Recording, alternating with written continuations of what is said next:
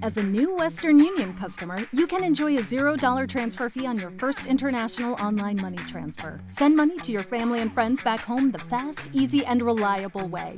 Visit westernunion.com or download our app today to get started, and your first transfer fee is on us.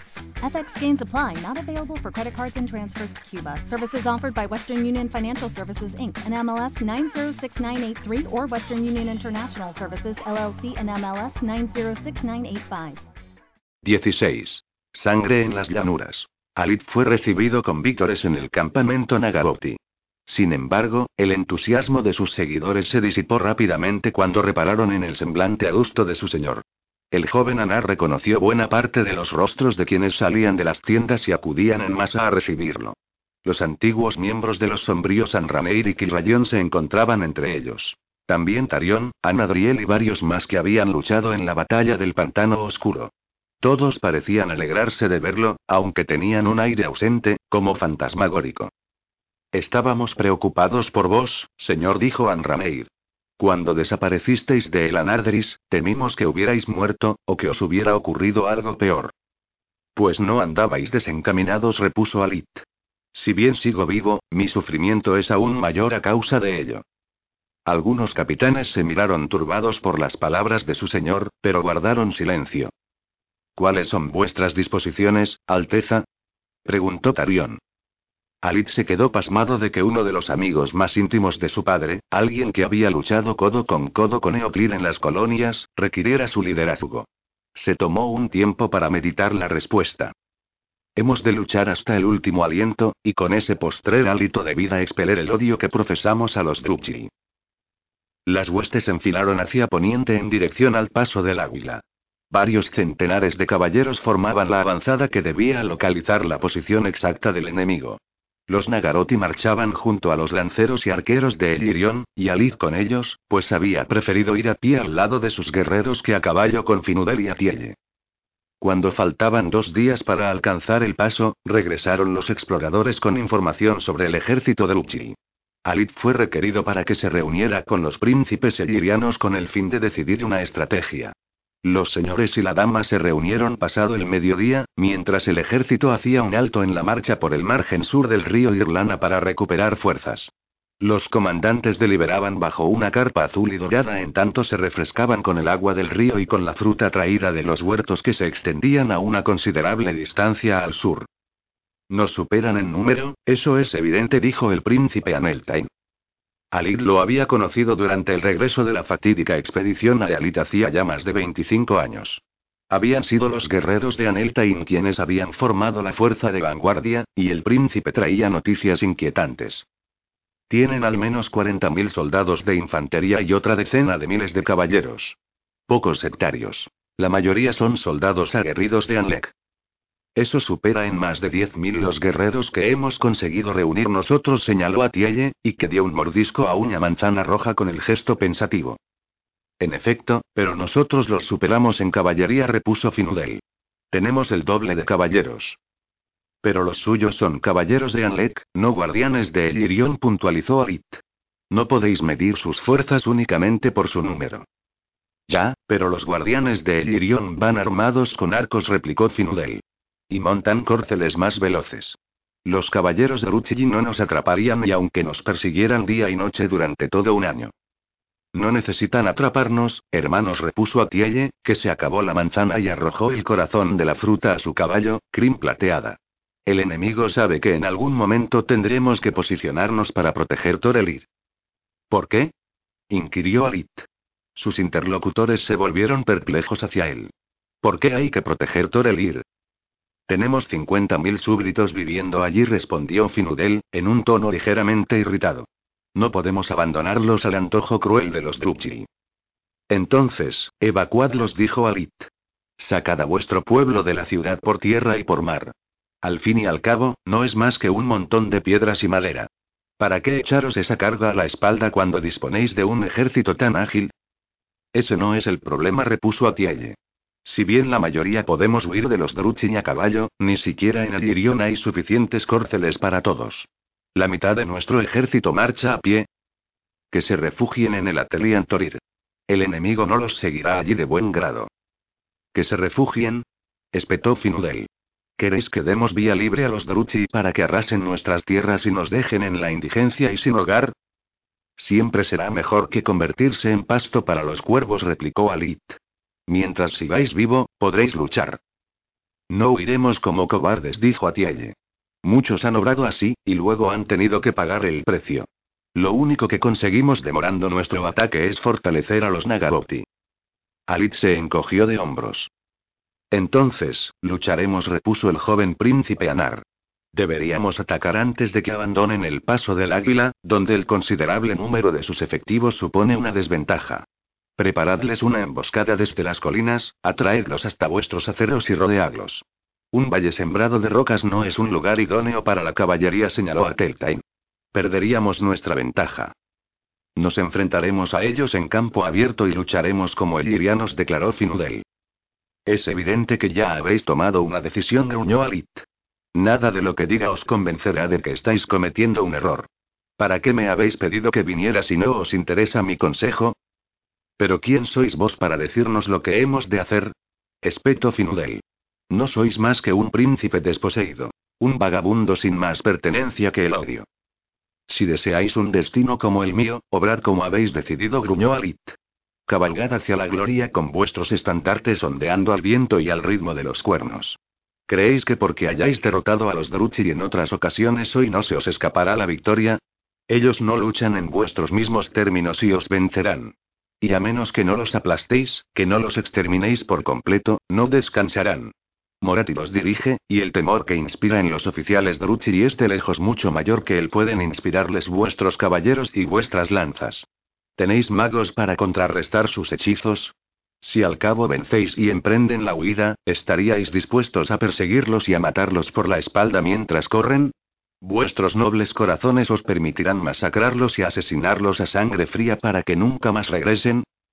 No pueden vencerse las tinieblas con más tinieblas, repuso Atielle. ¿No recordáis lo que os dije en Torelir? Hemos de derrotar a los Druchi porque repudian la paz y desprecian la vida. Si nos convertimos en lo mismo, perderemos aquello por lo que luchamos. Necios. Espetó Alit. Yo no participaré en esta locura. Los auténticos Nagaroti ya han pagado el precio por creer que podían enfrentarse cara a cara con Anlek. Los cadáveres de mi madre y de mi padre son el testimonio de ese error. Alit salió como un vendaval de la carpa, disgregando a los elirianos a su paso, y cruzó a trancos el campamento haciendo oídos sordos a las voces que prorrumpían a su estela. La desesperación y la rabia pugnaban en su interior. Desesperación porque los elirianos morirían, y rabia porque los Druchi cosecharían una importante victoria. Los capitanes de Alit se congregaron en torno a él en cuanto penetró en el campamento Nagaboti. Inmediatamente se percataron de la crispación del príncipe y lo siguieron en silencio mientras atravesaba las filas de tropas en dirección a su tienda. Alid les dio el alto con la mirada y se agachó para introducirse en el pabellón. Ya en el interior permaneció sentado escuchando los cuernos elirianos que anunciaban la reanudación de la marcha. El suelo tembló con las pisadas de los caballos y los soldados que formaban a las órdenes de Finudel y Atielle. Déjalos que marchen hacia una muerte sin sentido, dijo para sus adentros. Fue Kilrayon y no otro quien reunió el valor necesario para enfrentarse al humor sulfurado de su señor y se plantó con gesto calmoso en el umbral de la tienda, con las manos enlazadas en la espalda. Los elirianos han levantado el campamento, Alteza dijo con suavidad. Ali guardó silencio. ¿Queréis que realicemos los preparativos para reemprender la marcha también? Alid levantó la mirada hacia Kilrayon. Los seguiremos en la retaguardia, repuso. Si nos piden ayuda, no se la negaré. Killayon asintió y se marchó, dejando a Alit absorto en sus turbadores pensamientos. Finudel y Atielle decidieron establecer su posición en las praderas de Nairain Elir, a menos de un día de marcha de la boca del paso del águila, en el punto donde el cauce del Irlana, procedente de las montañas, se ensancha y hace un meandro para torcer hacia el norte y seguir su curso por el este en dirección al mar interior. Los elirianos situaron la infantería a la derecha, con el flanco protegido por el río, mientras que la caballería se posicionó a la izquierda, donde gozaban de la libertad que ofrecían los vastos campos que se extendían hacia el sur. Ali montó el campamento de su exigua fuerza cuatro mil guerreros un poco más al sur. El príncipe se recluyó en su tienda y se negó a recibir a sus oficiales. El día siguiente, al amanecer, Tarion lo despertó. Hay un eliriano que desea veros, dijo el capitán. Alita sintió con la cabeza e hizo un gesto para que le llevara el mensajero al interior del pabellón. Instantes después regresó Tarion con Anelta a su estela. Alit le saludó inclinando ligeramente la cabeza, pero no se levantó del catre. Nuestros exploradores han divisado a los Druchi, anunció el eliriano. Nos alcanzarán antes del mediodía. ¿Seguís empeñados en enfrentaros a ellos en el campo de batalla? inquirió Alit. No queda más remedio, respondió Aneltain. Ordenad a vuestra infantería que vadee el río y llevad la caballería hacia el este, repuso Alit con brusquedad. Ahí tenéis una alternativa a desperdiciar vuestras vidas en un gesto inútil. Sabéis que no nos retiraremos, dijo Aneltain, que dio un paso al frente. Tenía una expresión implorante en el rostro. Si os unís a nosotros en la batalla, podríamos conseguir la victoria. Cuatro mil lanzas y arcos no ganarán esta batalla, aunque sean Nagarotti. Entonces, prometed al menos que aguantaréis esta posición, suplicó Aneltain. Da garantías a Finudel y a Tielle de que defenderéis el flanco sur. Alik miró Ceji junto a Aneltain, percatándose de la acusación implícita en su petición. Juré defender el Irión como si fueran mis propias tierras, replicó con acritud Alit. Yo no hago ese tipo de juramentos a la ligera. Aunque no comparta la decisión que habéis tomado, no abandonaré a mis aliados. Aneltain, visiblemente aliviado, se inclinó en señal de agradecimiento. Recuerdo una vez en la que fui yo quien acudió en auxilio de los Anar. Me alegra comprobar que entonces no cometí un error. Alit se levantó de la cama y avanzó a grandes zancadas hasta Aneltain sin desviar la mirada de los ojos de su interlocutor. ¿Acaso pensáis que os debo ese favor? gruñó Alit. ¿Creéis que me siento en deuda? Aneltain reculó amedrentado por la agresividad de Alit y su semblante rebosante de gratitud se tornó en un gesto contraído por la ira. Si vos no os sentís en deuda, no seré yo quien exija cobrarla, espetó, enfurecido, Aneltain. Si no os importa que murieran aguerridos elirianos, y cracianos e ibresianos, para restituir a Malekith en su trono, entonces deberías pararos a considerar a favor de quién queréis luchar en realidad. Yo no lucho a favor de nadie. Rugió Alit, obligando a Aneltain a recular a trompicones hacia la puerta de la tienda. Mi única lucha es contra los Drupchi. Aneltain le arrojó una mirada cargada de odio y se marchó pidiendo a gritos que le trajeran su caballo. Tarion miró con severidad a su príncipe. ¿Queréis dejarnos sin aliados? espetó el veterano capitán. Es mejor no tener aliados a que estos sean un problema, replicó Alit, dejándose caer de nuevo en la cama. Hablan de honor y de gloria como si eso tuviera algún valor. No entienden la naturaleza del enemigo al que se enfrentan y seguirían sin hacerlo aunque lo miraran a la cara una docena de veces. Lo único que conocen los Druchi es el miedo, y el miedo es un arma que nosotros también podemos utilizar si queremos. Morati y sus oficiales no temen las cargas de caballería ni las ráfagas de flechas. No. Solo las mismas tinieblas que han liberado dominan sus movimientos y los despiertan en las frías horas previas al amanecer. Lanzan miradas asustadas por encima del hombro para ver quién empuña el cuchillo por ellos. El miedo los mantiene más unidos que la lealtad, y será el miedo lo que utilizaremos para aniquilarlos. Tarion arrugó la frente con recelo mientras meditaba unos instantes en las palabras del príncipe. ¿Y vos qué teméis, Alit? Nada. No se me puede infligir dolor que no conozca ya. No hay mayor tormento que los recuerdos que me asedian todos los días. No pueden arrebatarme nada porque ya nada me queda, salvo esta existencia que me hiere cada vez que respiro. No busco la muerte, pero no temo el momento de ser enviado a Mirai, pues allí me reuniré con mi familia y me vengaré de sus asesinos. Mi odio prevalecerá aún más allá de la vida. Tarion se estremeció y se dio la vuelta sobrecogido por la mirada del príncipe. Alit contemplaba los ejércitos de ambos bandos desde el borde del campamento Nagaboti. Los Druchi avanzaban mientras las largas filas plateadas, blancas y azules de los elirianos aguardaban en sus posiciones la embestida de las huestes brunas. Los córceles blancos piafaban y relinchaban compartiendo la agitación de sus jinetes. Un centenar de estandartes ondeaban prendidos de los mástiles plateados y los cornetas se llevaron los cuernos dorados a los labios para emitir notas desafiantes. Los guardianes de Elirión se dividieron en dos escuadrones, uno liderado por Finudel y el otro por Atielle. La princesa montaba a crin plateada a la cabeza del grupo más cercano a Alit. Su larga cabellera revoloteaba sacudida por el viento y su esbelta figura iba embutida en una armadura de plata con incrustaciones de zafiros. En la mano derecha empuñaba una espada blanca, la hoja invernal Ambreir, mientras que en el brazo izquierdo sostenía un escudo en forma de cabeza de caballo, cuya crin era una sinuosa mata de hilos de oro. El aspecto de Finudel no era menos impresionante. Iba armado con cadrat y la lanza con la cabeza estrellada forjada por Caledor Doma y en cuya punta resplandecía una llama dorada y recubierto por una panoplia de oro. Colgada de sus hombros ondeaba una capa grana. Su montura, casco de nieve, hermana del corcel de Atielle, estaba envuelta en una larga barda de tilmar dorado con una runa protectora inscrita en cada escama de las launas. Alit escudriñó las fuerzas de Ruchi y también distinguió runas en sus estandartes. En su caso, dedicadas a dioses ávidos de sangre y diosas malvadas. Muchos guerreros se habían pintado o repujado con una letra retorcida que ardía con magia negra los símbolos de las sectas en los escudos. Los Nagaroti avanzaban en columnas que parecían serpientes negras y plateadas, y cuya llegada anunciaba el estruendo trepidante de miles de pisadas. Los caballeros de Anlet giraron al sur para encarar a los guardianes de Elirion. Los atronadores gritos de batalla y el sonido estridente de los cuernos proclamaron su desafío a Finudel y a Tielle mientras las banderolas negras y púrpuras se sacudían con el viento prendidas de las lanzas doradas. Montaban córceles negros con capizanas plateadas recubiertas de pinchos y con los costados protegidos por unas mallas rutilantes. Los acompañaban sacerdotes y sacerdotisas que deambulaban entre los regimientos, rodeados por las volutas arremolinadas de los gases de su magia. Con sus encantamientos, los brujos cubrieron de nubarrones el firmamento, que centelleó con los relámpagos y tronó al compás del estrépito del ejército en plena marcha. La luz mortecina de la tormenta se extendió por las llanuras y sumió en la penumbra a ambos ejércitos.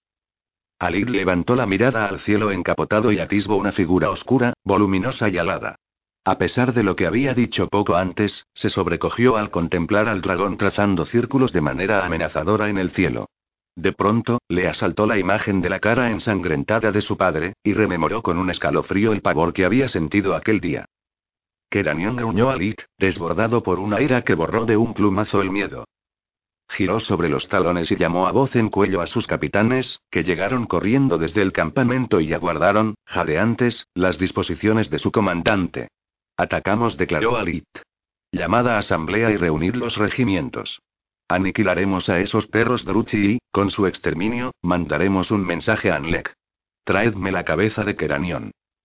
Nada replicaron los oficiales, que dieron media vuelta y regresaron apresuradamente a sus compañías respectivas para ordenar a sus cornetas y portaestandartes que anunciaran el ataque. Alid regresó a su tienda y cogió el arco y las flechas que le había dado Kilrayon. Los sombríos, conmigo. Gritó mientras salía del pabellón. Al punto lo circundaba un puñado de arqueros vestidos de negro, los supervivientes del pantano oscuro. Hoy me pongo al frente de los sombríos una vez más. El enemigo viene acompañado por sus propias tinieblas, y eso nos favorece. No quiero piedad. Cada tajo de nuestras espadas es un acto de venganza. Nos deben cada una de las gotas de sangre que viertan. Volveremos a ser la pesadilla de los Druchi y les recordaremos por qué les aterran los sombríos. En total, habían sobrevivido al desastre del pantano oscuro algo más de dos centenares de sombríos. Ataviados con sus capas negras, siguieron a Alit hacia el oeste rodeando el flanco derecho de las huestes de Uchi. El resto del ejército del príncipe Anar permaneció listo para entrar en acción en el campamento, con la orden de atacar a las fuerzas enemigas si se acercaban demasiado. De lo contrario, no debían moverse hasta que él regresara de su incursión con los sombríos. Los Druchi iniciaron la batalla. Llevaban consigo catapultas de flechas de repetición. Máquinas de guerra que arrojaban media docena de saetas del tamaño de lanzas con cada disparo. Los proyectiles de diez de esos artefactos disparados simultáneamente cortaron con un zumbido el aire por encima de las cabezas de los Druchi que formaban la avanzada y aterrizaron en la infantería eliriana. A Alid le pareció evidente que Keranion no veía rival para sus columnas de guerreros en los guardianes de Elirion, por tanto el comandante de Ruchi optaba por acabar primero con los lanceros y arqueros enemigos para que luego la mera superioridad numérica de sus fuerzas aplastara la caballería. Al príncipe Anar también le pareció curioso que Keranion contemplara el desarrollo de la batalla desde el aire, a lomos de su dragón negro. En el pantano oscuro solo se había incorporado a la batalla cuando fue evidente que los Nagaroti estaban siendo derrotados. ¿Acaso sería un cobarde? ¿O quizá habría algún motivo que hiciera dudar a Keranion de la victoria? Absorto en estas consideraciones, Alik dio el alto a los sombríos. Las altas hierbas de las llanuras de Elirion los cubrían hasta la cintura y les proporcionaban un camuflaje más que suficiente. El cielo seguía tronando, cada vez con más intensidad, y una penumbra amarillenta parecida al crepúsculo teñía las praderas. Al amparo de esa oscuridad, los sombríos armaron los arcos y esperaron la siguiente orden de Alit. Observando el ejército de Ruchi, al príncipe Anar le llamó la atención que no llevaran hidras.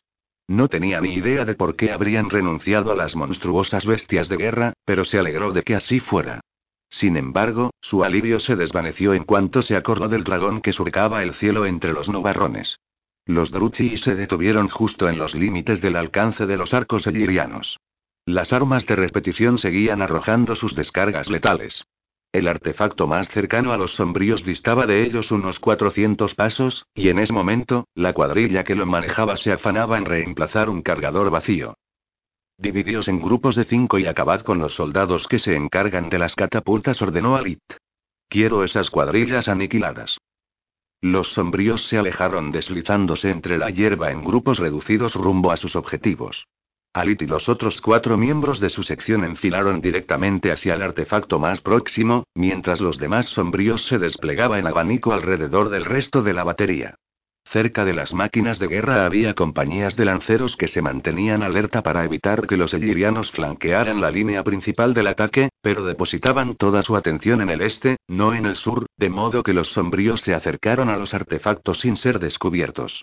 Alit se agachó a unos 70 pasos de la catapulta de flechas, ancló una flecha a la cuerda del arco y se enderezó lo imprescindible para tener a la vista el blanco. El artilugio bélico era manejado por dos Druchi protegidos únicamente por petos y yelmos. Habían extraído el cargador de flechas de la parte superior de la máquina y acarreaban uno lleno para reemplazarlo. Ahora masculló Alit, apuntando al Druchi de la izquierda. Alit expiró lentamente y soltó la cuerda del arco. La flecha de plumas negras reiló a ras de hierba y alcanzó a su destinatario en el hombro derecho. Otra saeta le perforó el muslo a tanta velocidad que le atravesó la carne y sobresalió por el lado opuesto. El Druchi soltó el cargador que portaba y se derrumbó en el suelo hecho un ovillo, mientras tres flechas se clavaban en su compañero, una de ellas por el orificio del ojo del yelmo. Solo se oyó el repiqueteo del cargador cuando las manos muertas del Druchi lo soltaron, pero el ruido se desvaneció rápidamente en el viento. Alit se agachó de nuevo y se deslizó todo lo rápido que pudo hacia la catapulta, cambiando sobre la marcha el arco por un largo cuchillo de caza. Miró a su alrededor para comprobar que nadie miraba y se abalanzó sobre la máquina de flechas. Cortó las bobinas de cuerda que proporcionaban la tensión para que funcionara el mecanismo del artilugio. Su afilada hoja seccionó en un santiamén las sogas enrolladas alrededor de un brazo propulsor y las cuerdas se aflojaron. Arreglar la máquina llevaría horas, aún así, como medida de precaución. Alit se valió de la punta del cuchillo para desprender el disparador del mecanismo de la pieza principal de la máquina. Hizo palanca para sacar algunos resortes del delicado dispositivo y los lanzó a la hierba. Luego, regresó hacia el sur satisfecho con su labor y sin apartar los ojos de los regimientos de Ruchi y vecinos. Cuando el resto de los sombríos lanzaron sus ataques y el número de artilugios desmantelados aumentó, los capitanes de las compañías de lanceros intuyeron que algo no funcionaba, pues el número de proyectiles por ráfaga había disminuido drásticamente. Los oficiales se volvieron atrás y examinaron las catapultas tratando de averiguar el motivo. Vislumbraron unas sombras negras revoloteando entre los artefactos y las atronadoras voces de alarma no se hicieron esperar. Con las órdenes de los capitanes retiñendo, los guerreros Druchiri aferraron las armas y emprendieron una batida por la hierba en busca de los misteriosos arqueros. Alit soltó un largo baladrón imitando un halcón que indicaba a los sombríos que se replegaran y se reunieran con él. Entretanto, el joven Anar no apartaba los ojos del regimiento Druchi y vecino, que había girado y avanzaba hacia su posición, aunque todavía los separaban varios centenares de pasos. No le cabía en la cabeza que los sombríos hubieran sido descubiertos. Pero entonces descubrió una figura semidesnuda entre las filas de guerreros ataviados con armaduras. Era una sacerdotisa. Su larga cabellera cana centelleaba como los relámpagos que estallaban en el cielo. Pálida de piel, tenía pintadas por el cuerpo runas de poder místico. Levantó un brazo huesudo, apuntó en dirección a Alit y se volvió al capitán que marchaba a su lado. De las yemas de los dedos de la sacerdotisa brotaron unas revoltosas partículas mágicas e inmediatamente Ali notó una presión extraña en la atmósfera, una especie de cúmulo de magia negra flotando a su alrededor. Casi a la vez, de la mano de la Druchi salió un chispeante rayo de energía que explotó a la izquierda de Alit, muy cerca de él. Alit se levantó y vio un claro circular de hierba chamuscada en cuyo centro yacía el cuerpo despedazado y carbonizado de Nermirin. Las cuencas de sus ojos eran dos orificios ennegrecidos que emanaban volutas de humo. A medida que la sacerdotisa y su escolta progresaban se multiplicaban las explosiones de energía mágica por la pradera, incendiando la hierba y arrojando cuerpos humeantes por los aires. Retirada. Bramó Alit, recogiendo los restos de Nermirin, cuyo cuerpo estaba sorprendentemente frío. Recuperad los cadáveres. Un centenar de lanceros Druchi montaron un muro de escudos para protegerse de las flechas que los sombríos disparaban para cubrir su retirada. La sacerdotisa se refugió detrás de los escudos. A su alrededor caían guerreros abatidos por las saetas negras. Ali guardó el arco, cargó a hombros el cuerpo de Nermirin y emprendió la carrera por la hierba en sentido contrario a los Druchi. Notaba la presencia de los demás sombríos a su alrededor, que avanzaban raudos aunque sigilosamente por la pradera. Echó un vistazo atrás y advirtió que los lanceros se habían detenido y se mofaban de ellos y de su huida precipitada hacia el campamento de los Anar. Sin embargo, la satisfacción de los Druchi estaba fuera de lugar, pues los sombríos habían inutilizado la mitad de sus catapultas de flechas y habían asesinado a las cuadrillas de unas cuantas más. Sin el apoyo de las poderosas máquinas para contener el ataque de los Elirianos, los Druchi se verían obligados a avanzar. La mole del dragón de Keranion se lanzó en picado sobre su ejército, y de nuevo, retumbaron los tambores y los cuernos emitieron sus notas estridentes. La monstruosa criatura se posó brevemente entre las huestes y el general Druchi encaramado a su lomo escamado, bramó las órdenes a sus oficiales. Alit apenas había resollado tres veces cuando el dragón remontó el vuelo y se elevó alto en el cielo batiendo sus alas provistas de zarpas. El joven Anar observó aquella escena con interés, y se dio cuenta de que Keranion ponía mucho celo en no pasar más tiempo del imprescindible en el suelo. Era evidente que el poderío del dragón y su jinete armado con lanza residía en la maniobra de ataque, cuando se abatían a toda velocidad sobre su contrincante. No obstante, por el momento, no se le ocurría la manera de obligar a aterrizar a su enemigo, de modo que se concentró en otros asuntos. Ninguno de los bandos se animaba a iniciar la ofensiva. Los Nagaroti y los Elirianos se mantuvieron a la distancia límite que cubrían los arcos y entablaron un intercambio de flechas. Los guardianes de Elirion comandados por Atielle se adelantaban para disparar sus proyectiles e inmediatamente retrocedían fuera del alcance de las catapultas de flechas de Uchi. Durante todo ese tiempo, los temibles caballeros de Anlek permanecieron en la reserva, a la espera del momento crucial para acometer su devastadora carga. Los magos Druchi desataron con sus encantamientos una tormenta de aceros que se precipitó sobre los elirianos. También lanzaban contra sus enemigos hechizos que les provocaban un dolor insoportable en los huesos, les abrasaba la carne y les arrancaba la piel. Poco podían hacer los elirianos para contrarrestar aquellos conjuros, y esa desventaja estaba causando estragos entre sus filas. Alit convocó de nuevo a los sombríos cuando alcanzaron los límites del campamento.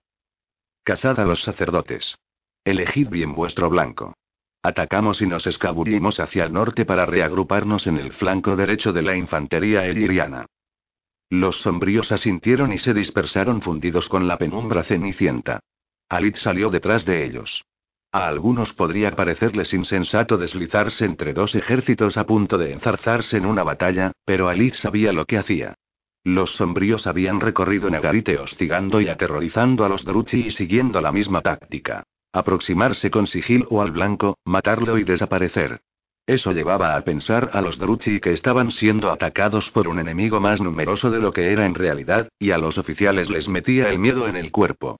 La confusión beneficiaría a los elirianos, y Alit esperaba que Finudel y Atielle fueran lo suficientemente sagaces como para aprovecharla cuando llegara el momento. Alit progresó a gatas en dirección a los Druchi más cercanos, deslizándose con ligereza entre las briznas de hierba como una racha más del viento desatado por la tormenta. Se detuvo lo suficientemente cerca como para oír la conversación de los lanceros formados en filas a la espera de la orden de avanzar. Esos acariciadores de caballos no son rival para las hojas Nagaroti, dijo una oficial, provocando las risas estridentes de sus compañeros. A Alid le indignó que los Druchi todavía osaran denominarse a sí mismos Nagaboti. Habían perdido todo derecho a ese nombre desde el mismo momento en que se habían sublevado contra Malekith, heredero de Ainarion, y lo habían echado de Anlek. Eran unos traidores. Los elfos oscuros. Nada más. Alit hizo un esfuerzo para tranquilizarse, consciente de que tenía el enemigo a poco más de dos docenas de pasos. Se encasquetó la capucha de la capa con una parsimonia deliberada y musitó unas palabras para embeber la tela con la magia del cazador. Empezó a notar el cosquilleo del ligerísimo brillo de energía en la cabeza y los hombros. Para él nada había cambiado, pero cualquier otro hubiera visto desaparecer a Alit. Donde antes había habido una figura envuelta en una capa negra ya no había más que un puñado de briznas de hierba inclinadas. Alit fue irguiéndose lentamente hasta enderezar todo el cuerpo. La primera línea de lanceros estaba justo delante de él, tan cerca que podría haberles arrojado una flecha con la mano. La capitana del destacamento era una druchi con el pelo teñido de rojo y recogido en trenzas atadas con tendones ensangrentados. Una cicatriz le atravesaba el rostro desde la barbilla hasta la oreja derecha y tenía unos penetrantes ojos azul claro. Alid reprimió el estremecimiento que le produjeron aquellos gélidos ojos dirigidos directamente hacia él, a pesar de que no podían verlo y de que su mirada se perdía en los lejanos livianos que el príncipe tenía a su espalda. Alid sacó el arco de la aljaba colgada del hombro y colocó tranquilamente una flecha en la cuerda. Levantó el arma y apuntó siguiendo con el ojo el ástil de la saeta hasta alinear la punta con la garganta de la capitana. Tiró de la cuerda con el brazo derecho regodeándose con la tensión que adquiría el arco. Estaba disfrutando de aquel momento. La capitana no tenía ni idea de que su muerte era inminente y de que él era el dueño de su destino. Una fulgurante sonrisa de satisfacción se dibujó en sus labios mientras observaba a la Druchi, que se volvía a su porta-estandarte después de que éste le comentara algo y se echara a reír a carcajadas, mostrando sus puntiagudos dientes limados. Sin extenderse en ceremonias, Alit soltó la cuerda del arco y la flecha hizo un blanco perfecto en el cuello de la capitana. La sangre brotó en forma de espuma de la boca de la elfa, y pulverizada, de la herida, y la capitana se derrumbó en el suelo salpicando a los Druchi que la rodeaban. Los gritos de terror se extendieron entre las filas de los elfos oscuros, y Alice se deleitó en la incertidumbre y el pánico que los asolaba antes de agacharse de nuevo y escabullirse de allí. Según se arrastraba hacia el norte, Alice se permitió echar un vistazo a las acciones de los otros sombríos. Los estandartes de las compañías se derrumbaban, los ástiles sobresalían de las sacerdotisas y los oficiales se desplomaban en el suelo con heridas mortales. Alit se percató del desconcierto que se propagaba por las filas de Uchi. Sin embargo, no todos los sombríos consiguieron mantenerse ocultos, y Alit vio que los ballesteros segaban la hierba con sus proyectiles mientras compañías de lanceros hincaban sus armas en el suelo tratando de cazar a los asaltantes furtivos. A pesar del caos provocado por el ataque de los sombríos, los Druchigi no cejaron en su avance, y los guerreros de Ali tuvieron que huir hacia el norte con las huestes de los elfos oscuros pisándoles los talones. Treinta miembros del cuerpo del príncipe Anar no regresaron junto a su líder y sus cuerpos se perdieron para siempre en la pradera. Las huestes negras de Keranion se lanzaron sin vacilar contra el torrente de flechas procedente de los elirianos y obligaron a Finudel a ordenar a su infantería que se replegara hacia el río. Los guardianes de Elirion se agruparon para cubrir la retirada, mientras Alit y sus sombríos se unían a la tropa que retrocedía y se escurrían disimuladamente entre los regimientos elirianos. Los oficiales de Keranion dividieron el contingente y enviaron un tercio de la infantería hacia los elirianos que se replegaban. El resto de los lanceros y arqueros continuaron su marcha directos a los guardianes, seguidos de cerca por los caballeros de Anlek en lo que suponía una disposición de lo más inquietante. Finudel y Atielle ordenaron a sus jinetes que se desplazaran al sur, conscientes de que no podían entablar un enfrentamiento directo con el enemigo. Alit observó, sobrecogido, que las fuerzas elirianas se extendían cumpliendo las disposiciones de sus príncipes y que los Druchi se colaban entre las dos alas de infantería y caballería. El joven señor de Anar se había escondido entre la exuberante maleza a orillas del Glana y se dio cuenta de que él había cometido el mismo error. El resto de su ejército todavía se encontraba en el campamento, al sur, al otro lado de las huestes de Uchi. Alzó instintivamente la mirada al cielo y escrutó los nubarrones buscando a Keranion. Avistó el dragón al oeste, batiendo lentamente las alas para mantener una estabilidad que dificultaba el viento huraganado. La bestia se deslizó hacia el sur y se colocó encima de los guardianes mientras los elirianos continuaban su repliegue huyendo del ataque de los Druchi. Entonces, Ali vio claro el plan de Keranion. La infantería de los elfos oscuros estaba extendiendo sus líneas para crear una barrera que arrinconara la infantería eliriana en un margen del río. La caballería de armaduras negras de Anlek, por fin, entró en acción, y las columnas de los adustos jinetes se escurrieron lanzas en ristre entre las compañías de lanceros y ballesteros. Centenares de caballeros con los rostros ocultos por viseras ornamentadas se agruparon en siniestros escuadrones negros y plateados. No hay escapatoria, dijo Lierenduir, en cuclillas, a la izquierda de Alit. Esos jinetes empujarán al agua a los elirianos. Al menos eso significa que los elirianos están obligados a luchar, repuso Alit. Es preferible que tengan que pelear hasta el final a que dispongan de la posibilidad de salir huyendo. ¿Y qué pasa con nosotros? Alit miró a su alrededor analizando las inmediaciones de su posición. El río se ensanchaba al oeste, donde las praderas eran llanas, lo que originaba un vado de al menos 500 pasos de ancho. En el otro lado, los árboles del Atelian Torir casi llegaban hasta la orilla norte y las profundidades del bosque quedaban ocultas en las sombras. Alit sacudió la cabeza hacia el vado. Cuando llegue la carga, nos dirigiremos al vado, dijo el príncipe. Si es necesario, nos esconderemos en las entrañas del bosque. ¿Y los que siguen en el campamento? Por ahora no podemos hacer nada por ellos. Intentaremos atraer a algunos Druchi al otro lado del río y al interior del bosque, así ganaremos algo de tiempo para que los demás huyan hacia el sur y se unan a Caledor. Lierenduir parecía desolado por el fatalismo de Alit, pero no dijo nada y se volvió de nuevo hacia los caballeros de Anlek. Elirianos y Nagaroti se mantenían en un silencio desasosegante, a la expectativa de algún indicio que revelara las intenciones del adversario. Con la desaparición a manos de los sombríos de varios de los magos Druchi y la tormenta empezaba a amainar, aunque de vez en cuando sonaba algún trueno que rasgaba el silencio o centelleaba algún rayo entre los nubarromes cada vez más dispersos. Al este, los rayos de sol rajaban la penumbra y destellaban reflejados en las armaduras de los jinetes de Elirion. Desde aquella distancia, Atielle no era más que un chispazo dorado en un fondo plateado. Comparado con el manto oscuro de Nagarite, el ejército de Elirion parecía dolorosamente exiguo. Alir rememoró los amplios puentes y avenidas de Torelir, las torres blancas que acabarían siendo unos escombros ennegrecidos si los Druchi salían victoriosos. La ciudad le importaba un comino, pero en su memoria persistía el recuerdo de su llegada a ella y la imagen de aquel primer día. El rechazo de la princesa a permitir el saqueo de la ciudad le decía todo lo que necesitaba saber sobre ella, sobre el amor que profesaba por su pueblo y su hogar. Este discurrir de su memoria evocó más recuerdos dolorosos. El Anargis reducido a cenizas y el cuerpo de Geriton clavado en la puerta de la mansión. En su ojo mental las dos imágenes se solapaban, de modo que veía los cadáveres de Finudel y Atielle sentados en sus tronos del jardín de Torelir rodeados por montones sangrientos de cadáveres de elfos y córceles. Ese era el destino que les deparaba su osadía de resistirse a los Druchi. Alit se sintió avergonzado por la dureza de las palabras que les había dirigido en la carpa. Ellos habían decidido arriesgarlo todo, no en nombre de la gloria ni del honor, sino de la simple supervivencia. No podía sacarse de la cabeza la advertencia de Atielle. Hemos de derrotar a los Druchi porque repudian la paz y desprecian la vida. Si nos convertimos en lo mismo, perderemos aquello por lo que luchamos. Alit tenía tan viva en la memoria la voz de Atielle que mirándola ahora al otro lado de las llanuras de Elirion le parecía estar oyéndola repitiéndoselo.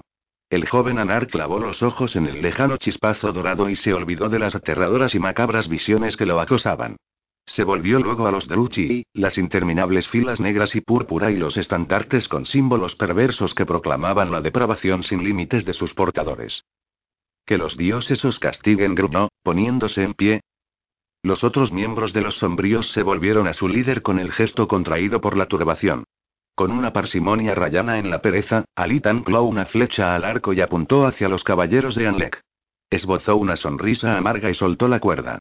Siguió con la mirada el vuelo del proyectil por la pradera, hasta que impactó en el cuello de la montura de un caballero. El corcel se levantó sobre las patas traseras y luego se desmoronó, aplastando al jinete bajo la oscura mole de su cuerpo. Ali cargó otra flecha y disparó, y los sombríos se sumaron a la ofensiva de su señor. Una brutal ráfaga de proyectiles trazó un arco en el aire en dirección a los caballeros. Varios jinetes sucumbieron a las saetas, y sus cadáveres envueltos en armaduras negras se precipitaron de las sillas. Alit se volvió a Kilrayon. Dame tu cuerno de caza, dijo el príncipe. Killayón sacó del cinturón el cuerno enrollado de un carnero y corrió por la hierba para depositarlo en la mano extendida de Alit, que observó los aros dorados alrededor del cuerno y el resplandor de los rayos que se reflejaban en el metal. Se llevó el instrumento a los labios y emitió una nota que fue subiendo de tono, y luego bajó abruptamente y se mantuvo grave unos segundos. Los escuadrones de caballeros viraron y se dirigieron hacia el origen del sonido. Incluso desde aquella distancia podían oírse sus gritos coléricos. Ali repitió una y otra vez aquel toque, el toque de ataque de los Anar. Luego, lanzó el cuerno a Kilrayón. No sabía si Tarion habría oído la orden o cómo reaccionaría de haberlo hecho. De lo único que estaba seguro era de que ese no sería el día que huiría para poder luchar otro día. Alit se quedaría y pelearía, y moriría si era necesario. Alit dio gracias a Finudel, y también a Atielle, cuando oyó las notas de respuesta emitidas por los cuernos de las huestes de Elirion. Los arqueros acorralados en la orilla del río acataron la orden, levantaron sus armas y descargaron una ráfaga de flechas sobre los caballeros de Uchi. La lluvia de saetas de plumas blancas resplandeció en el cielo encapotado. Los sombríos sumaron sus arcos a la ofensiva, mientras que los lanceros prorrumpieron en enérgicos gritos de guerra y formaron para emprender la acometida. Frente a ellos, los caballeros de Anlex se sumieron en el desorden. Ali vio que los oficiales discutían y conjeturó que debían estar debatiendo si se enfrentaban a la amenaza de la infantería o se concentraban en las provocaciones del odiado señor de Anar. Por un momento, la indecisión se apoderó de los Druchi y la infantería eliriana lo aprovechó para acercarse a ellos bajo la cobertura de las flechas. Por fin la caballería Druchi tomó algo parecido a una decisión y tres escuadrones de caballeros 600 jinetes giraron y enfilaron hacia Lit. El resto de la caballería arreó sus monturas y se lanzó al galope contra los elirianos. No había tiempo para nada, pues los caballeros ya caían sobre los sombríos a toda velocidad. Al río. Bramó el príncipe, consciente de que nunca se impondrían a los caballeros en una carrera hasta el vado. Alit se lanzó al agua desde la elevada orilla del río justo cuando los jinetes acometían la carga. La baja temperatura del agua le cortó la respiración y la corriente lo zarandeó y lo retuvo sumergido unos segundos. Cuando por fin emergió a la superficie se desabrochó la capa, que actuaba como un ancla colgada de sus hombros, y una vez liberado de ese escollo que le dificultaba los movimientos, nadó con poderosas brazadas hacia la orilla opuesta. A su alrededor, el resto de los sombríos, cuyas capas se alejaban río abajo hechas un ovillo, parecían un banco de peces grises y negros. Alit echó un vistazo atrás. Los caballeros habían detenido las monturas en el margen del río y no parecían dispuestos a arrojarse a las turbulentas aguas. Los insultos y las maledicencias persiguieron a los sombríos según se alejaban de la orilla, hasta que los oficiales Druchini ordenaron a sus guerreros reanudar la marcha hacia el este en dirección al vado. A mitad de camino de la orilla opuesta, Alit se volvió a su izquierda, hacia los caballeros que se alejaban del margen del río, y trató de adivinar si cubrirían el largo camino que los separaba de la otra orilla antes que los sombríos. Confiaba en que los jinetes todavía no hubieran cruzado el vado cuando ellos pusieran el pie en tierra firme. A su derecha, la batalla entre la infantería eliriana y los Druchi había alcanzado su apogeo. La otra sección de la caballería de Anleg ya había embestido varias compañías de lanceros e iba dejando una estela de cadáveres a su paso. Metido en el río, Alig no podía ver a los caballeros de su ejército y solo le quedó la esperanza de que estuvieran bien. Sabía que de momento no podía hacer nada más, de modo que se concentró en seguir nadando y se deslizó con agilidad por el agua. Se arrastró jadeante por el carrizo y se encaramó a la orilla norte del Irlana. Los sombríos siguieron a su líder y se deslizaron hasta la hierba como nutrías con los cuerpos resplandecientes del agua. Ali temblaba de frío. Los nubarrones todavía se imponían al sol y el viento le arrebataba el calor corporal. ¿Qué hacemos ahora, Alteza? preguntó Kilrayon. Alit se quedó desconcertado unos segundos al oír que se dirigían a él por su título. Costaba sentirse príncipe empapado y muerto de frío. Alit. ¿Qué hacemos ahora? Alik vio al oeste que el primer caballero dejaba atrás el vado en medio de una nube de agua pulverizada. Al norte se extendía el oscuro bosque de Atelian Torir, donde se podrían a salvo de los jinetes de Anlek. A los bosques respondió Alit, estrujándose la camisa mojada. Los obligaremos a seguirnos al interior de la arboleda. Treparemos a las ramas y les dispararemos sin correr riesgo. Los sombríos no corrieron. Todavía tenían tiempo para llegar al bosque antes de que los caballeros los alcanzaran, y mientras caminaban, fueron preparándose para el ataque. Cambiaron el cordaje de los arcos por cuerdas secas que llevaban en los morrales encerados, vaciaron el agua de las aljabas y sacudieron las gotitas que empapaban las plumas de las flechas. Cuando se hallaban a mitad de camino del bosque, más o menos a un centenar de pasos, los sombríos que iban en cabeza se detuvieron e hicieron una seña a los que venían detrás, para que aguardaran.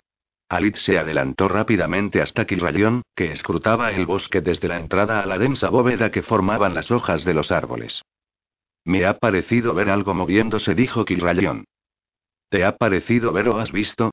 inquirió Alit, observando detenidamente la penumbra que se extendía frente a él. ¿Qué era? No lo sé, respondió Kilrayón, encogiéndose de hombros. Algo se movió entre las sombras. Mirad. Ahí está. Alit siguió el dedo extendido de Kilrayon.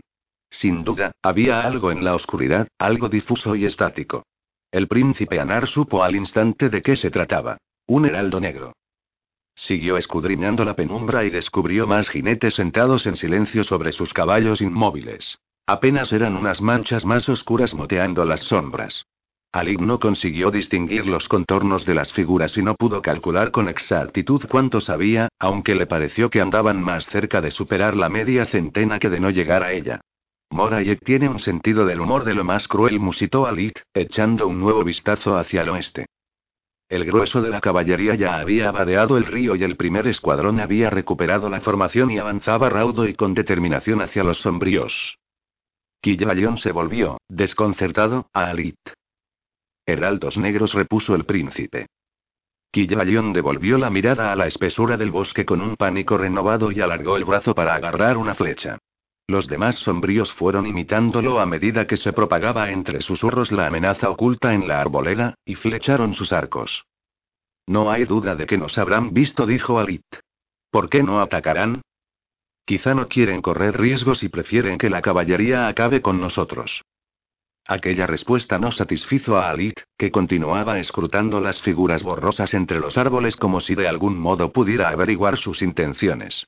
El estrépito de la caballería crecía a medida que se acercaban, pero Alit no estaba dispuesto a desviar la mirada de los heraldos negros. ¿Qué estarían esperando? Como respondiendo a la pregunta, algo revoloteó en las copas de los árboles más próximos, y una figura negra se posó en una rama en los límites del bosque. Un cuervo alzó la cabeza y emitió un sonoro graznido. Alit se echó a reír. No podía creer lo que veía y oía. Los sombríos lo miraron, perplejos. Apuntad a los jinetes, ordenó el príncipe, echando mano al arco. Los heraldos nos eliminarán en un abrir y cerrar de ojos. Protestó Galatrín. Alit paseó la mirada por los sombríos y advirtió el gesto de escepticismo de sus rostros. Confiad en mí, dijo antes de desviar la atención hacia la caballería que los acechaba anclando una flecha a la cuerda del arco. Alig no vaciló cuando los caballeros de Anlet pusieron sus monturas al galope. Todo aquello que lo atormentaba se desvaneció. Las preocupaciones, los miedos, la ira y se había sumido en una calma absoluta. Respiraba con una cadencia pausada y constante, no sentía pesadez en las extremidades y sus movimientos eran precisos y firmes. Clavó la vista en los jinetes. Era capaz de advertir hasta el más mínimo detalle de su adversario, como si el tiempo se hubiera detenido. De las crines y las colas de los caballos salían despedidas gotitas de agua que formaban una ligera bruma alrededor de los escuadrones. En las anillas negras de las armaduras de los caballeros brillaba el agua que perduraba de su paso por el río, y las moarras de sus lanzas y sus yelmos plateados refulgían con la luz de los rayos del sol. Cuando los separaban 300 pasos, Alit apuntó al caballero que portaba el estandarte del primer escuadrón. La flecha se elevó como una exhalación por el cielo resquebrajado por la tormenta y al cabo descendió y se hundió en la cabeza del jinete. El caballero se desplomó de costado y el estandarte se le escurrió de la mano. Pero otro jinete estiró el cuerpo por un lado de su montura y agarró la bandera antes de que tocara el suelo. Ali disparó otra flecha, pero se levantó una racha de viento que frenó el proyectil, y la saeta aterrizó en la hierba a mitad de camino del escuadrón. El príncipe apuntó haciendo los ajustes precisos según las nuevas condiciones atmosféricas y arrojó otra flecha que rebotó en el escudo de un caballero. Ya disparaban sus armas todos los sombríos cuando la caballería se hallaba a 250 pasos. Alit se llevó la mano a la espalda y sus dedos chocaron con un solitario astil plumado. La última flecha. La extrajo de la aljaba con sumo cuidado y examinó la varilla y las plumas buscando algún deterioro en el proyectil. No encontró ningún daño en él y lo ancló instintivamente a la cuerda. Con la caballería a 200 pasos, Alit soltó la cuerda y su última saeta salió disparada hacia los caballeros. El proyectil impactó en el hombro del brazo que empuñaba la lanza de uno de los jinetes que galopaban en cabeza y lo tiró a los pies de las monturas que venían detrás. Ali guardó el arco en la aljaba y desenfundó la espada. Los caballeros ya estaban a 150 pasos cuando el príncipe Anar advirtió una mancha negra moviéndose bajo los árboles. El suelo temblaba aporreado por los caballos que galopaban a la carga, pero la quietud que reinaba en el bosque atrajo su atención. Una larga línea de heraldos negros emergió de la arboleda en un silencio turbador. Varios centenares de jinetes envueltos en capas de plumas negras salieron en tropel y a una velocidad inaudita de entre los árboles, seguidos por una extraña masa oscura que no era otra cosa que una descomunal bandada de cuervos que batían las alas y graznaban con estridencia, centenares de pájaros que se precipitaban del bosque como una nube preñada de plumas y picos inquietos. Los heraldos negros descargaron una ráfaga de flechas que provocó la caída de jinetes y caballos, y sembró la confusión en el primer escuadrón de Uchi. Luego, guardaron los arcos, aferraron las lanzas de punta fina y las calaron a toda velocidad. La caballería se encontraba a un centenar de pasos de Alid cuando los heraldos negros los embistieron y penetraron por su flanco como una daga negra. La sorpresa absoluta de la carga hizo que docenas de caballeros de Anlex sucumbieran a las lanzas de los asaltantes. Los relinchos estridentes de los caballos y los chillidos aterrorizados de los elfos resonaron en los árboles. Los heraldos negros persistieron en su ataque y enfilaron hacia el río, abriendo una brecha entre los caballeros.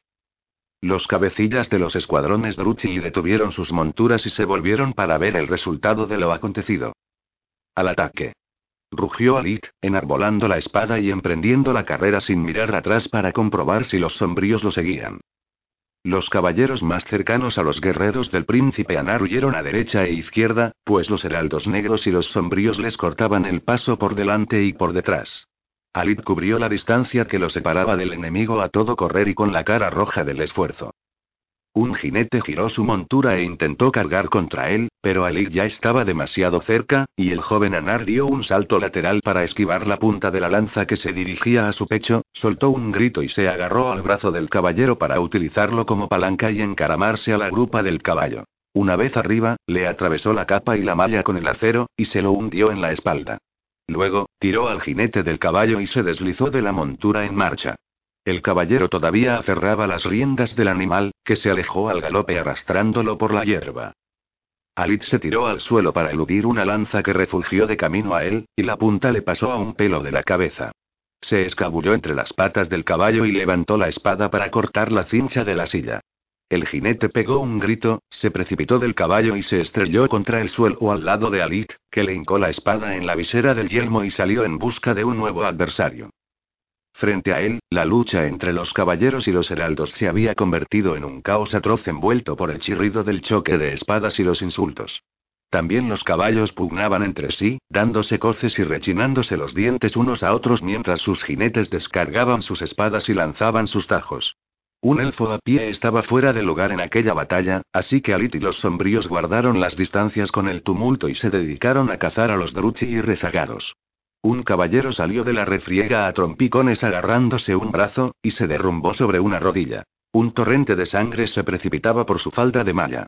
Los sombríos se abalanzaron sobre él con las espadas por delante. Mientras extraía la espada del pecho del caballero, Alid levantó la mirada hacia el tumulto. Pese a que la caballería de Anlek había perdido la mitad de sus efectivos en la primera carga de los heraldos negros, seguía luchando con tesón. Los elfos de Alitre todavía tenían flechas de vez en cuando disparaban sus arcos contra la embrollada masa de cuerpos, eligiendo el blanco según se les presentaba. Los muertos de los dos bandos de Nagarot eran pisoteados por los cascos cerrados de los caballos, mientras que los heridos trataban de ponerse a salvo arrastrándose por la hierba. Los sombríos atendían a los elfos que caían. A los heraldos negros les vendaban los tajos con jirones arrancados de sus capas, mientras que a los druchi les administraban el acero de sus espadas. Los cuervos volaban en círculo y ascendían y descendían por el cielo que se extendía sobre la batalla. Revoloteaban en la cara de los caballeros y les picoteaban los labios o introducían los picos en los orificios de las viseras buscando los ojos. Algunos pájaros se habían posado en los cadáveres y les rasgaban la capa, la ropa y cualquier parte expuesta de sus cuerpos, y les arrancaban pedazos de carne sangrienta. Alit se percató de que solo se daban el festín con los cuerpos de los caballeros y no se acercaban a las docenas de cadáveres de heraldos negros que se amontonaban sobre la maleza. La caballería Druchi luchó hasta que cayó el último elfo, un capitán enfundado en una armadura de plata y oro ampulosamente repujada, quien había soltado la lanza y atacaba a sus contrincantes con una larga espada, cuya hoja brillaba con fuego mágico. Cada tajo de su acero se hundía en la carne o arrancaba alguna extremidad con una facilidad pasmosa. Un yelmo con la forma de un demoníaco rostro contraído ocultaba su identidad, y sus ojos se fundían con la penumbra del otro lado de la visera. Su montura viró, y los heraldos negros retrocedieron. A su alrededor yacía una docena de cadáveres envueltos en capas de plumas negras. Sin que mediara una orden, varios heraldos guardaron las lanzas y sacaron los arcos mientras ensanchaban el círculo alrededor del capitán. El Druchi comprendió que iba a ocurrir y espoleó su caballo con la espada calada para el ataque final. Pero ocho flechas convergieron en su cuerpo antes de que alcanzara a los heraldos negros. El impacto de los proyectiles en la cabeza y el pecho lo arrojó ignominiosamente a la hierba empapada de sangre, junto a los elfos que había matado. Los heraldos negros no vitorearon la victoria ni levantaron al cielo sus armas a modo de celebración. Pasearon con sus caballos entre las pilas de cadáveres y heridos comprobando con las puntas de las lanzas si quedaba algún enemigo vivo. Alit contempló impasible cómo hundían las lanzas en los caballeros que todavía respiraban y luego volvió la vista hacia el sur. Apenas se vislumbraba algo de lo que ocurría al otro lado del río más que una masa caótica de manchas blancas y negras que se enfrentaban entre sí. Distinguió los estandartes de Elirion mezclados con los de Nagarite, pero poco podía sacar en claro de aquel tumulto. Las maniobras y las estrategias ya habían cumplido su parte, y el resultado definitivo de la batalla lo decidirían la fuerza, la destreza y el valor. Una sombra cubrió al joven Anar, y éste levantó la mirada hacia el rostro del heraldo negro. El jinete sujetaba una lanza ensangrentada en la mano derecha y tenía los brazos y las manoplas teñidas de carmesí. Sus ojos de color esmeralda brillaban sepultados en la capucha. Una sonrisa se dibujó en los labios de Alit. Morayek debe tener para mí algún tipo de plan realmente tortuoso, pues de nuevo me ha salvado, dijo el señor de Anar. No ha sido la que todo lo ve quien me ha traído aquí, repuso el Tirior. Entonces, ¿quién os ha enviado en mi auxilio? La princesa Atielle. La noche del día en que llegamos a Torelir me pidió que volviera al norte y regresara con los heraldos negros que se oponían a las tinieblas de Anlek. Aún así vuestra intervención ha sido de lo más oportuna. Todavía no se ha ganado la batalla, dijo el Tirior, sacudiendo la cabeza hacia el río. Finudel y Atielle están atacando, y Keranion se dispone a realizar su movimiento definitivo. Alit se dio la vuelta rápidamente y escudriñó el cielo. Una figura negra se abatía como un relámpago por el sureste. El oscuro dragón se lanzaba contra los guardianes de Elirion agitando las alas y echando humo por las fauces y la nariz. Por un momento, dio la impresión de que la bestia se estrellaría contra el suelo, pero en el último instante extendió las alas y se quedó suspendida en el aire, a dos palmos de la hierba.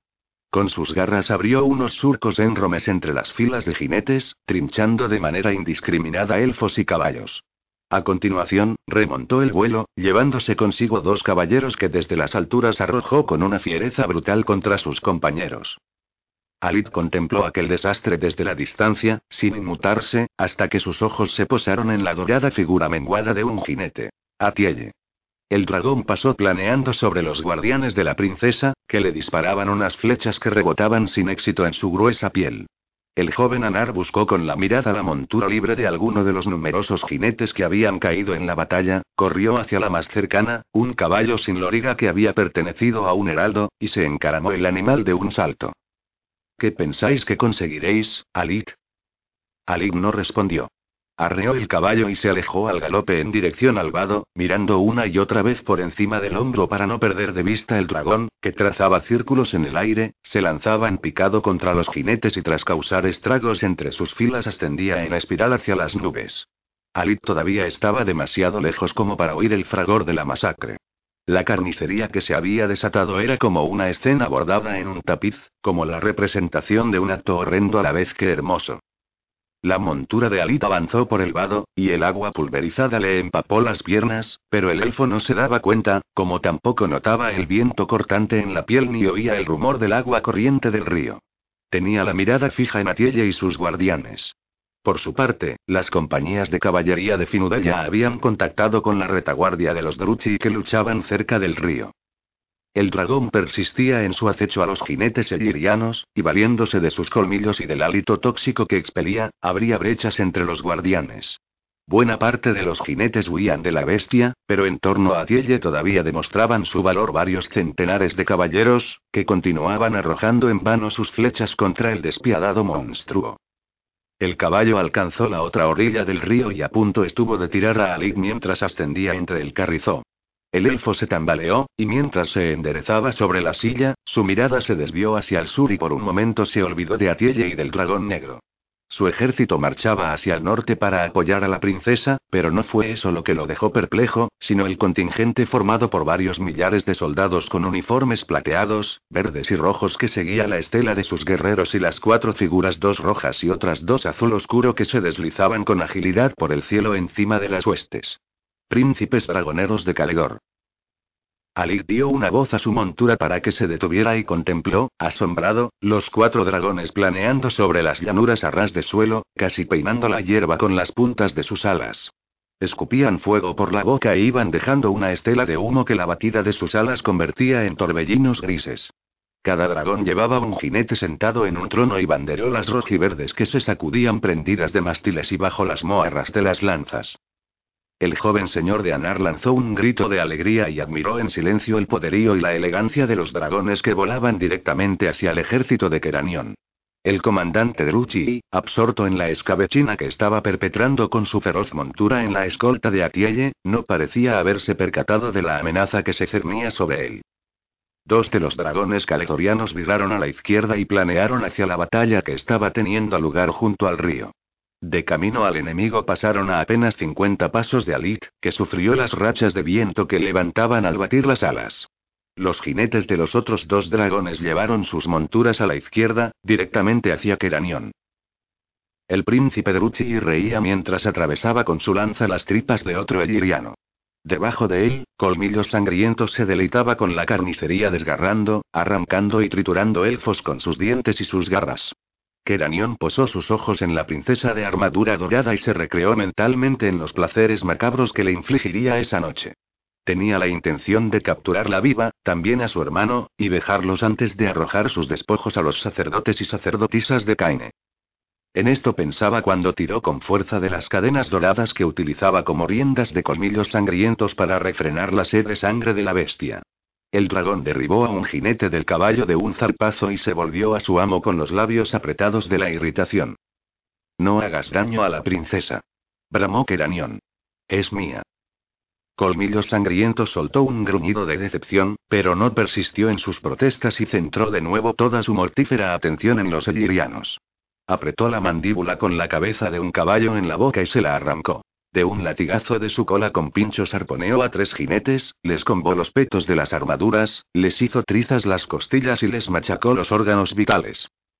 Keranion prácticamente tenía vía libre hasta Atielle. Apenas una docena de guardianes se interponía entre ellos.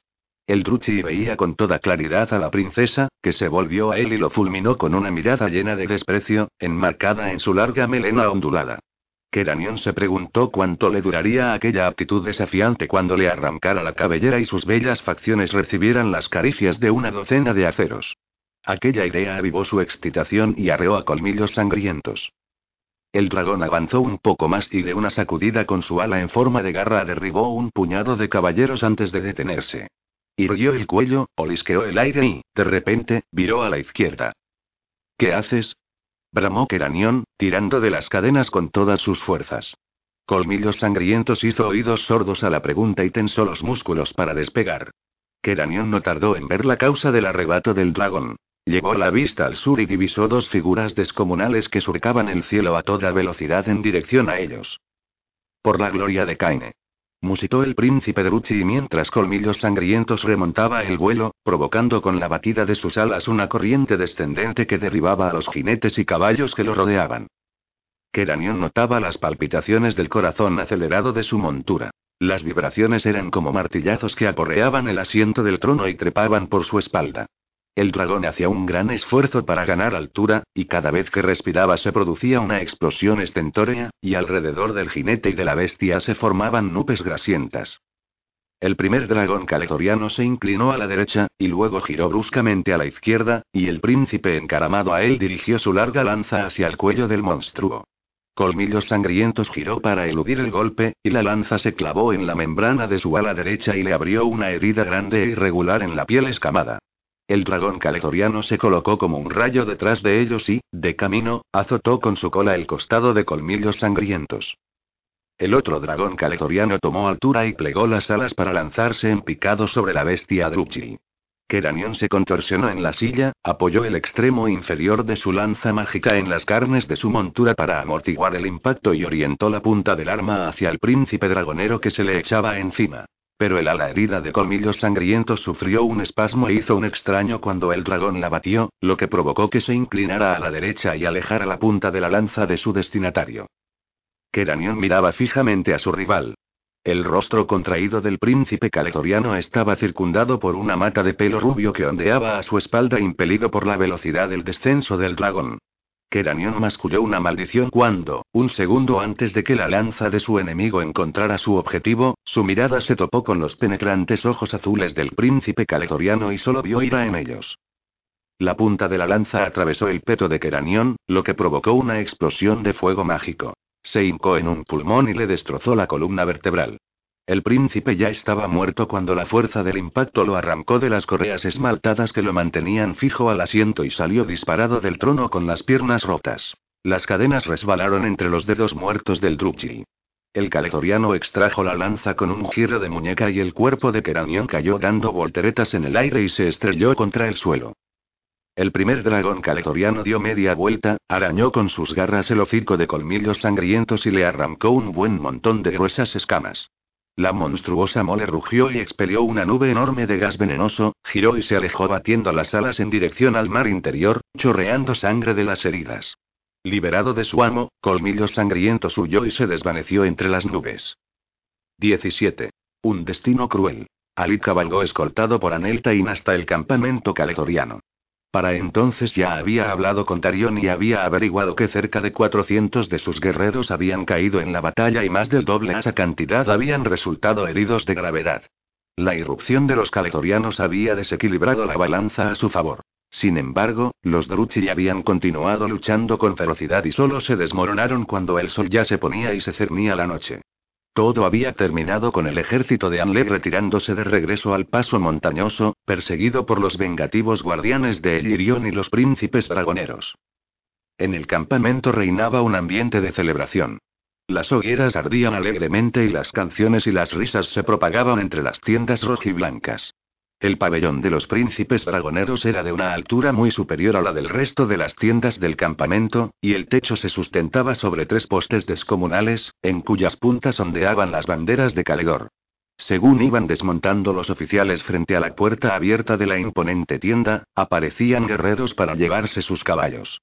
Cuando Alit entró, se topó con una muchedumbre de elfos, tanto caletorianos como elirianos, que mantenían animadas conversaciones con un brillo en la mirada y los rostros rubicundos por la victoria y el vino. Los cuatro príncipes dragoneros eran agasajados en el centro del pabellón, todavía embutidos en sus armaduras salpicadas de sangre. Junto a ellos se encontraban Atielle y Finudel, con los rostros iluminados por sendas sonrisas. Alita trajo todas las miradas mientras se encaminaba hacia ellos, pero el joven Anar solo se percató de la reacción de Atielle, que torció el gesto con desagrado y se apartó dejando a su hermano entre ambos. Antes de que el joven Anar abriera la boca, uno de los caletorianos se le adelantó. ¿A quién tenemos aquí? exclamó con una voz profunda y en un tono de bienvenida el príncipe, examinando a Ali descaradamente con sus penetrantes ojos azules. Soy Ali de Anar, príncipe de Nagarite. ¿Un Nagaroti?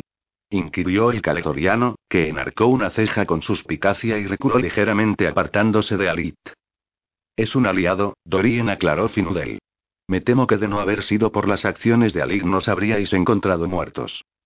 El príncipe caletoriano ladeó la cabeza y miró con desdén al joven elfo. El señor de Anar le respondió con una mirada igualmente preñada de desprecio.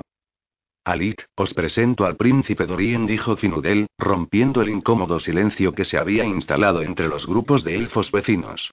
Hermano menor del rey Caledor. Alit no hizo el más leve gesto y siguió con la mirada clavada en los ojos de Dorien. ¿Dónde está el Tirior? preguntó a Tielle, pasando por delante de su hermano. Ali desvió la mirada del caledoriano para posarla en ella. ¿Dónde estará?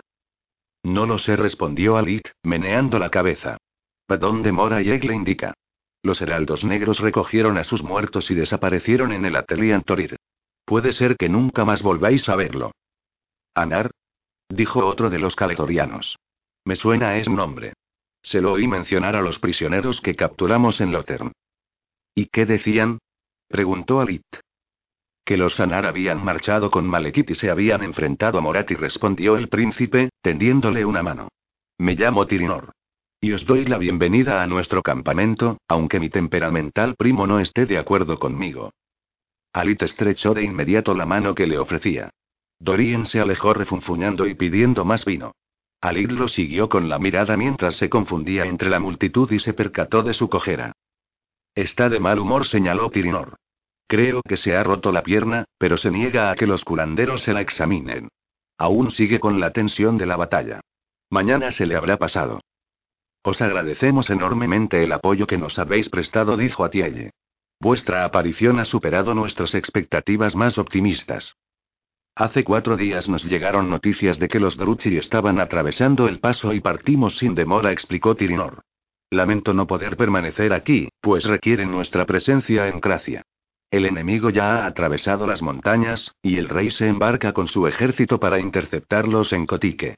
Mañana continuaremos hacia el norte, y luego cruzaremos a Berlorn para atacar a los Druchi desde el sur. Hoy hemos cosechado una victoria importante, y Caledor reconoce el sacrificio que ha supuesto para el pueblo de Elirion. Alid reprimió un resoplido de desdén y se volvió para ocultar su gesto de indignación. ¿Qué sabrían ellos de sacrificio? Alit. Dijo Atielle. El señor de Anar sintió la presencia de la princesa detrás de él y se volvió para encararla. Disculpad, dijo Alit. No puedo compartir vuestro entusiasmo por la victoria de hoy. Pensaba que la muerte de Keranion os haría feliz, señaló Finudel, acercándose a su hermana. ¿No os habéis cobrado la venganza por lo que hizo con vuestro padre? No respondió Alit a media voz.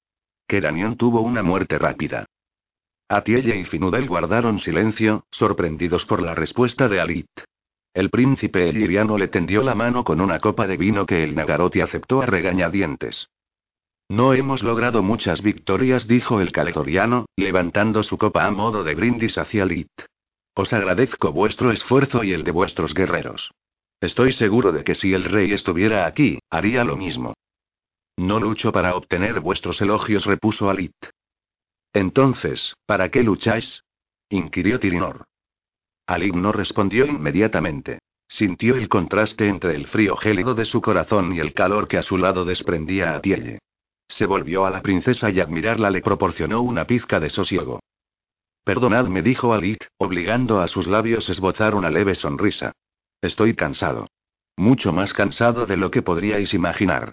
Elirión y Caledor luchan por su libertad, y yo no debería juzgaros por actos de los que no sois responsables. Tomó un sorbo de vino. El licor era seco, casi insípido, pero fingió una mueca de agrado. Alzó la copa junto a la de Tirinor y miró a los ojos al príncipe caledoriano. Porque salgáis victorioso de todas vuestras batallas y por el fin de la guerra. Brindó a Lit, que observó la reacción de Atielle con el rabillo del ojo. Pero la expresión de la princesa, con la frente ligeramente arrugada y la boca fruncida, era inescrutable. Me parece que ya os hemos importunado bastante, dijo Finudel, dando un golpecito en el brazo a su hermana para que lo acompañara. Atielle lanzó una última mirada a Alit y se dejó guiar por su hermano entre la multitud de nobles caletorianos. Alit se volvió a Tirinor. ¿Lucharéis hasta el final a pesar de los pronósticos? preguntó Alit. ¿Vuestro rey está dispuesto a dar su vida por la libertad de Ultuan? Lo está, respondió Tirinor. ¿Creéis que sois el único que tiene razones de peso para luchar contra los Druchi? Si es así, estáis equivocado, muy equivocado. El príncipe caletoriano dejó a Alid sumido en sus pensamientos y salió en busca de su primo. Alit permaneció inmóvil un rato, mirando fijamente su copa de vino. El color carmesí del brebaje le recordaba la sangre, cuyo regusto amargo todavía tenía en la lengua. Sintió ganas de soltar ahí mismo la copa y marcharse, poner entre él y esos nobles de Elirión y Caledor toda la distancia que le fuera posible. Sí, combatían a los Druchi y despotricaban contra ellos con sus palabras ampulosas, pero no entendían nada. Ni uno solo de ellos sabía de verdad a qué estaban enfrentándose. Disimulando su desprecio, paseó la mirada entre los elfos congregados en el pabellón y reconoció una cara familiar. Caratril. El heraldo permanecía en cierto modo apartado de los demás y con una expresión de incomodidad en el rostro. Los ojos de Caratril se cruzaron con los de Alit, y el heraldo le hizo un gesto para que se acercara a él. Sois la última persona que esperaba encontrar aquí, dijo Alit mientras Caratril señalaba un banco y se sentaba. Alit siguió de pie, Parece que el destino ha querido que sirva como heraldo al nuevo rey, respondió con gravedad Caratril. ¿Y lo hacéis con agrado? El rostro de Caratril adquirió un gesto meditabundo mientras reflexionaba su respuesta. Es un elfo de acciones, no de palabras. Como comandante de nuestros ejércitos no querría otro que no fuera él. ¿Y cuando termine la guerra? No nos adelantemos a los acontecimientos, respondió Caratril. No tiene sentido preocuparse por un futuro tan incierto como el nuestro. Alit, haríais bien en aliaros con Caledor. Es fuerte y resuelto en extremo. Con su ayuda podríais recuperar Nagarite. He aprendido mucho de las durísimas lecciones que he recibido estos últimos años, dijo Alit. Un rey ya no puede gobernar sin contar con el poder acumulado por otros, como una nube no puede moverse en contra de la voluntad del viento. Confiamos en Malekith y no pudo hacer nada para atajar la ignominia cometida con la casa de Anar. Pusimos nuestras vidas en manos de Belshazzar y nos falló. Ya no tengo tiempo para reyes. No estaréis planteándoos enfrentaros al rey Caledor, ¿verdad? Preguntó Caratril con auténtico pavor. ¿Queréis que os sea sincero? No lo sé, respondió Alit, encogiéndose de hombros. Mi única preocupación es el futuro de Nagarite. Vuestro rey y sus príncipes pueden hacer lo que les venga en gana. Soy el último príncipe leal de Nagarite y restableceré la ley de los justos en mi reino. Caledor carece de todo influjo entre los Nagaroti. Solo uno de los suyos puede liderarlos. Los caledorianos marcharon hacia el norte encabezados por Dorien. Alit prefirió quedarse en el Irion. La batalla había causado estragos en su ejército e incluso él se daba cuenta de que todavía no estaban en disposición de volver a entrar en combate. Con el beneplácito de Finudel y Atielle, los Nagaroti establecieron un campamento en las llanuras, no muy lejos de Torelir, donde pasaron todo el invierno recuperando las fuerzas. La conversación con Caratril había dejado un pozo de incertidumbre en Alit. En ella se habían planteado muchas preguntas para las que aún no había encontrado respuesta. ¿Dónde lucharía? ¿Qué causa defendería? Era evidente que no podía postrarse ante un caledoriano por mucho que todo el mundo se deshiciera en elogios hacia el nuevo rey Fénix. La rivalidad entre Nagarite y Caledor databa de tiempos inmemoriales, y se alimentaba de la desconfianza que se había instalado en el subconsciente de los habitantes del reino meridional. La debacle de Belshazzar le demostraba que el título de rey Fénix no tenía ningún valor. Para Alid luchar en defensa de la corona de un rey extranjero era lo mismo que dar la vida por una brizna de hierba o la hoja de un árbol. Tampoco le preocupaba si alguna vez pensaba en ellos el destino de los tiranozi. Ellos mismos habían sembrado las semillas de su tragedia, y la debilidad de sus líderes había propiciado la ocupación del reino. Durante el reinado de Belshazzar, Tiranoc había disfrutado de su estatus, y sus príncipes y nobles habían aprovechado su posición para acrecentar su poder y sus riquezas. Ahora que Belshazzar había muerto, volvían la vista al este y al sur para que un rey fénix de Caledor los rescatara. No se le escapaba la caída en desgracia de Tiranoc, pero no sentía ninguna lástima por ellos. El Irión era otra cosa. Los elirianos habían luchado contra los Druchi y habían sufrido las consecuencias de su oposición con miles de muertos en el campo de batalla.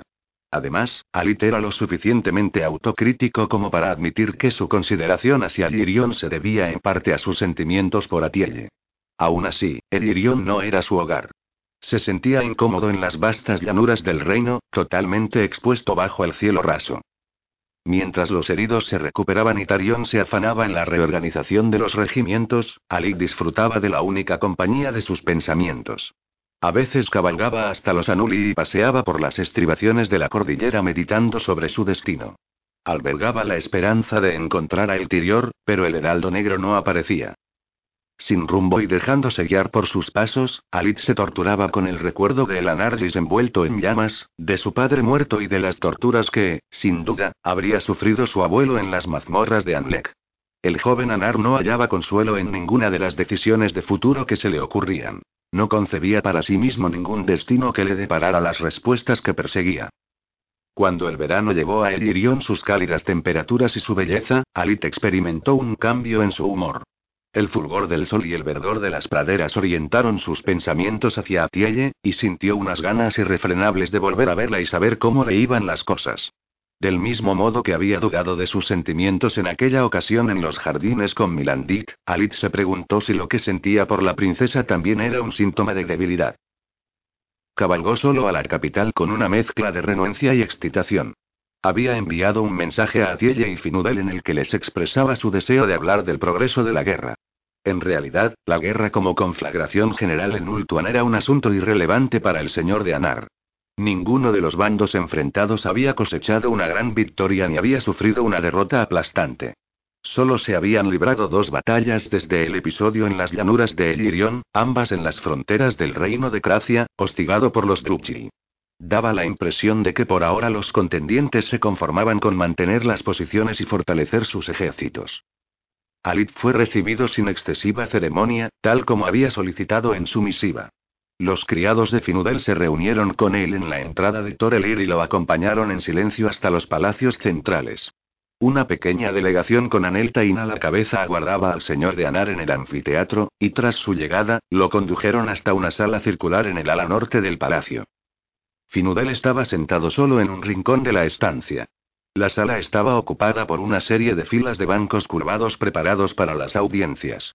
Unas ventanas altas permitían que los haces de rayos de sol se precipitaran en el interior, formando un arco iris en el suelo blanco. Entre las ventanas había colgados estandartes de los guardianes hechos jirones y mugrientos, que honraban la memoria de aquellos que habían dado su vida en la guerra. Ali no los pudo contar. Había cientos, quizá miles, y cada uno de ellos homenajeaba la muerte de un guerrero valeroso. Finudel levantó la mirada, sonriente, cuando el grupo hizo su entrada. Iba vestido con una ligera túnica blanca decorada con intrincadas líneas bordadas con hilo azul y dorado que evocó en Alid la imagen del sol naciente reflejado en las olas. Finudel se levantó y saludó a su invitado con una leve sacudida de la cabeza. Bienvenido, Alid, dijo el príncipe. Espero que os encontréis bien de salud. Así es, respondió Alit, que recorrió la sala con la mirada, confundido. ¿Dónde está Atielle? La sonrisa se esfumó de los labios de Finudel e indicó a Aneltain y a los demás que abandonaran la sala. Cuando se hubieron ido, hizo un gesto a Alit para que se sentara en un banco frente a él. Alit obedeció, arrugando la frente. ¿Y la princesa? Deseaba hablar con ambos. No creo que eso sea acertado, repuso Finudel. ¿Eh? Finudel se volvió hacia la ventana más cercana y permaneció con la vista perdida en ella unos instantes, sin duda incómodo por lo que estaba a punto de decir. Cuando miró de nuevo a Alit, su mandíbula estaba tensa, aunque sus ojos desprendían compasión. Sé que, en realidad, habéis venido a ver a mi hermana, dijo el príncipe eliriano, midiendo cada una de sus palabras y pendiente del rostro de Alit para no perderse su reacción. Me he dado cuenta de cómo la miráis, y me sorprende que os hayáis mantenido tanto tiempo alejado de Torelir. Mis obligaciones como hoy empezó a decir Galit, pero Finudel lo interrumpió. Os imponéis vos ese sacrificio, dijo Finudel. Consideráis que vuestros sentimientos por Atielle son una prueba de debilidad, una distracción. Albergáis dudas, sobre vos y sobre ella. Es natural. Estoy seguro de... Dejadme acabar. Espetó Finudel de manera brusca, aunque no exento de afabilidad. Alzó un dedo para enfatizar sus palabras y añadió. Atielle también está prendada de vos, Alit. Alit sintió un cosquilleo en el estómago al oír aquellas palabras, las vibraciones de un sentimiento enterrado durante mucho tiempo. Esperanza. Ella nunca reconocerá el objeto de sus pensamientos, ni siquiera a mí, pero es evidente que quiere volver a veros, continuó Finudel. Sin duda, se le ha metido en la cabeza la majadería de que ambos podríais tener una especie de futuro juntos. ¿Por qué lo consideráis una majadería? preguntó Alit. Porque vos no la merecéis, respondió Finudel, con una expresión apenada pero firme en el rostro. Permitidme que os recuerde que soy príncipe de Ultuan, espetó acaloradamente Alit. Aunque me hayan arrebatado mis tierras, algún día restituiré la gloria de Elanatris. No hay un solo príncipe en toda la isla que no haya sufrido alguna desgracia o no haya visto su posición debilitada por culpa de la guerra. Finudel meneó la cabeza. No hablo de títulos, tierras ni poder. Sois vos quien no merece a mi hermana. ¿Qué podéis ofrecerle? ¿Queréis llevarla a Nagarite, una tierra gris y fría? ¿Pedirle que deje a su pueblo y se sume al vuestro? ¿Estaríais dispuesto a dejarla aquí, en Torelir, mientras vos continuáis esa vorágine vengativa en la que os habéis embarcado?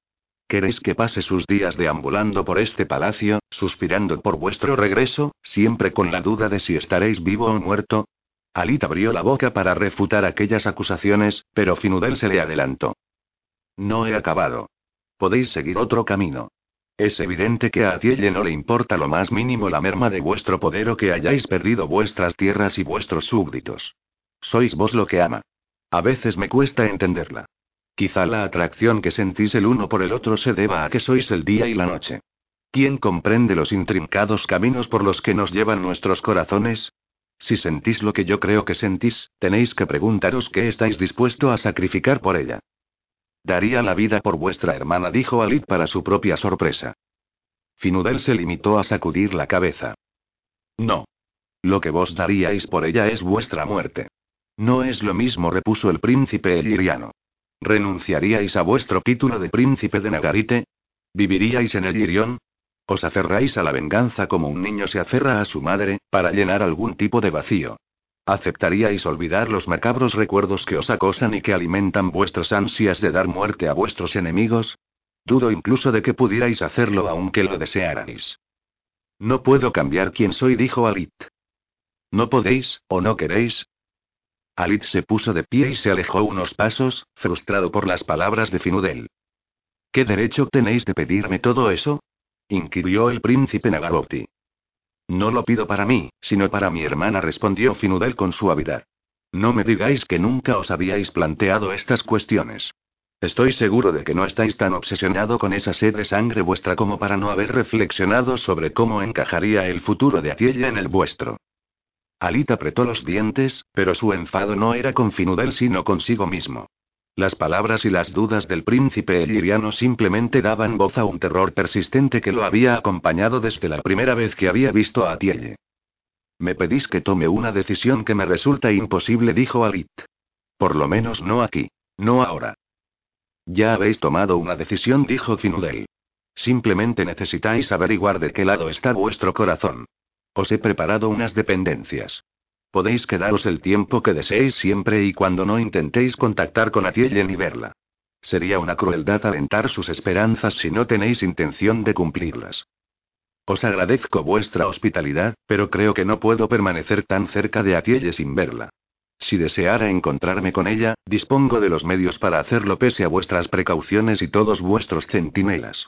No quisiera obrar en contra de vuestros deseos y no me siento capaz de renunciar a verla, de modo que me marcharé. Alit abandonó la sala y encontró a Anelta esperándolo al otro lado de la puerta. El eliriano, habitualmente parlanchín y preguntón, guardó silencio cuando vio el gesto turbado del señor de Anar. Pidió que trajeran su caballo del establo, y ambos lo esperaron en silencio. El príncipe Nagarotti montó, se volvió a Aneltain y le tendió la mano para despedirse de él. El eliriano la estrechó con firmeza y le dio una palmada en el brazo. Tengo la sensación de que no volveré a veros en mucho tiempo, Alit. ¿Quién sabe si nunca dijo Aneltain? Quizá tengáis razón, repuso Alit. Cuidad del príncipe y de la princesa, y cuidaos vos. Aunque no pueda vanagloriarme de ser vuestro amigo, os deseo toda la suerte del mundo en los oscuros tiempos que nos esperan. Conservad las fuerzas y cuando disfrutéis del sol y la luz, acordaos de los que moramos en las tinieblas. Debo partir, las sombras me reclaman. Alit se alejó sin volver la vista atrás, ni a Aneltain ni al palacio que acogía a Atielle. ¿Se asomaría a su ventana en lo alto de la torre para ver cómo se iba? ¿Estaría en el umbral de una puerta contemplando su marcha, sin percatarse quizá de que no tenía ninguna intención de volver? Probablemente, no, se dijo Alit, riendo con amargura. Había acudido a Torelir empujado por una fantasía, por el destello de un sueño, pero los argumentos de Finudel eran incontestables. No podía abandonar las sombras mientras hubiera Druchi, y no arrastraría a Atiella a las tinieblas. Sencillamente, el amor no formaba parte de su futuro. Solo el vacío perduraba en su interior.